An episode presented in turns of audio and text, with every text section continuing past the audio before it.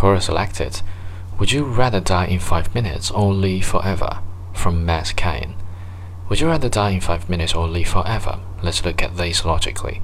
In the next 5 minutes, I am highly unlikely to discover the secret to living forever.